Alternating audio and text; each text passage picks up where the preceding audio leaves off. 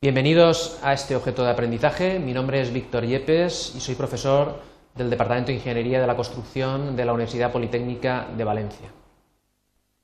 El objeto que vamos a ver eh, trata de establecer el diseño de una red de flechas. Para ello tenemos los siguientes objetivos. En primer lugar, trataremos de comprender el concepto de actividad y suceso dentro de un proyecto.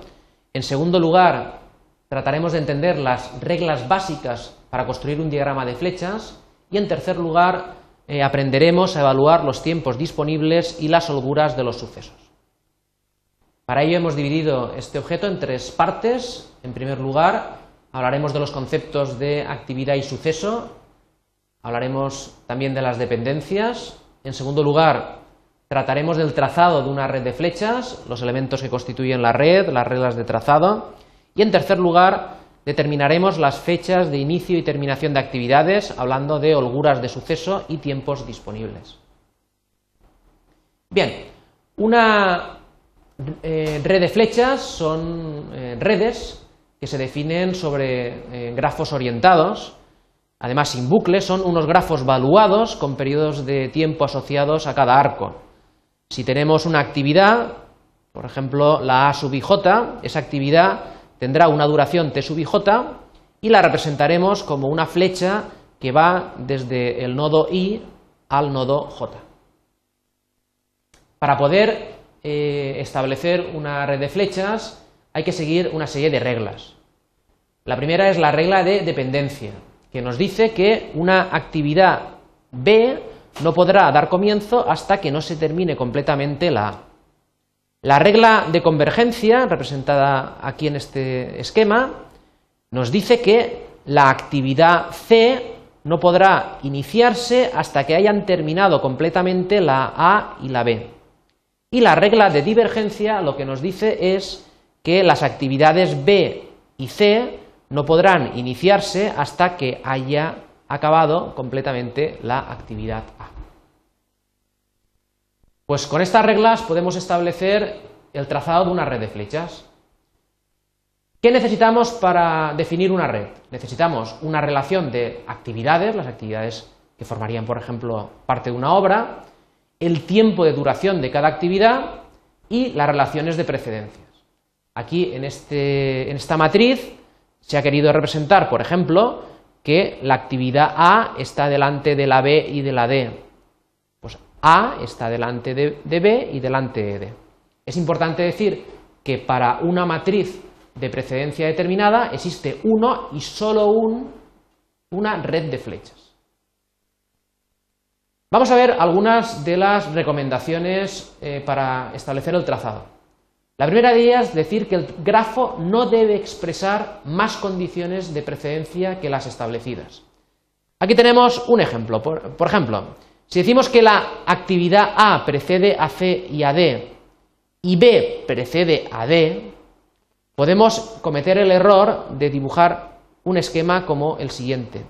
Si nos fijamos en este esquema, B precede a D, pero además está delante de C, y eso no lo hemos dicho. Por tanto, deberíamos solucionar el problema con un grafo parecido a este, donde con una actividad ficticia establecemos claramente que A está delante de la actividad D, pero solo delante de esa actividad. En segundo lugar, dos actividades no pueden tener el mismo origen y el mismo final. Si imaginamos dos nodos con una representación de dos tareas que acaban y empiezan en, los mismos par de nodos, bueno, pues eh, lo que deberíamos de hacer es separar ambas eh, actividades de forma que en el nodo podríamos utilizar una actividad ficticia. Otra regla es la de evitar actividades ficticias redundantes. No pasaría absolutamente nada, se puede calcular una red de flechas eh, con actividades ficticias redundantes, pero podemos eh, complicar de forma innecesaria el cálculo. Por ejemplo, en este caso, donde la actividad A y la B terminan eh, en el mismo nodo, podríamos eliminar esa actividad ficticia. O en este caso, cuando tenemos una actividad ficticia entre dos nodos, simplemente esa actividad se podría eliminar.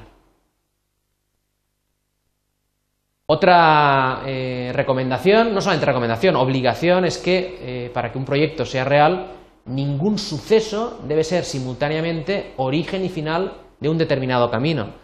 Si nosotros encontramos un bucle, como el representado en la figura, eh, nos encontraríamos de forma indefinida empezando y terminando un ciclo de actividades, lo cual evidentemente no puede ser. Además, la red no puede tener más de, origen, más de un origen ni más de un final. Un proyecto empieza en un instante determinado y termina también en un instante determinado. No puede terminar dos veces. Por tanto, esta representación que vemos aquí a la izquierda deberíamos de cambiarla a esta de la derecha, donde claramente existe un inicio y un final. Visto esto, vamos a representar eh, cada una de las actividades con una serie de eh, datos que van a indicar eh, las fechas más tempranas y más tardías de inicio y finalización de la actividad. Aquí podemos ver en esta representación de la actividad A sub j como el nodo I, el nodo I es el suceso que nos indica el inicio de la actividad, que viene representado por este, esta tarta, aquí tenemos el, nodo i, este sería el nodo j, pues bien, vamos a representar con la letra e sub i la fecha más temprana de inicio de la actividad.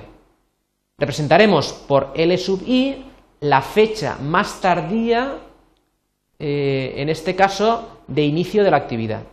E sub j sería la fecha más temprana de terminación de la actividad y L sub j la fecha más tardía de terminación de la actividad. Es evidente que si una actividad A sub j la empezamos en E sub i, si le añadimos el T sub j, que es el tiempo que dura la actividad, pues esta actividad podría terminar lo más pronto posible en el E sub i más T sub j. Por contra, si termina en el E sub j, si le quitamos la duración, T sub j, el L sub j menos T sub j sería el momento más tardío en el cual esta actividad podría empezar. También podríamos definir la holgura de suceso o el margen de etapa como la diferencia entre L sub j y E sub j. Se puede representar esta holgura de suceso como un semáforo, un semáforo que da la luz verde para que, por ejemplo, se inicie una actividad. Se puede encender el semáforo en el instante E sub j y se terminará en el instante L sub j. Pues bien, durante todo ese tiempo se puede, por ejemplo, iniciar la actividad subsecuente. También podríamos determinar los tiempos disponibles. Así definimos el tiempo disponible total como la diferencia entre L sub j y E sub i se representaría o la podríamos representar con este segmento. La diferencia entre E sub j y E sub i le denominaríamos tiempo disponible libre, el tiempo disponible independiente, la diferencia entre E sub j y L sub i, y el tiempo disponible condicional, la diferencia entre L sub j y L sub i. Si a estos tiempos disponibles les detraemos la duración de la actividad, podríamos definir de forma análoga las holguras total, holgura libre, holgura independiente y holgura condicional. Pues bien, del módulo, perdón, del objeto de aprendizaje podemos extraer las siguientes conclusiones. La primera de ellas, que todo proyecto puede representarse mediante un grafo valuado. En segundo lugar, que el proyecto se conforma con actividades relacionadas entre sí. Además, cada actividad representa una, o presenta una duración determinada y cada actividad se encuentra determinada entre los sucesos que marcan su inicio y su final. Y por último, decir que las actividades presentan un tiempo disponible para poder desarrollarse. Muchas gracias por vuestra atención.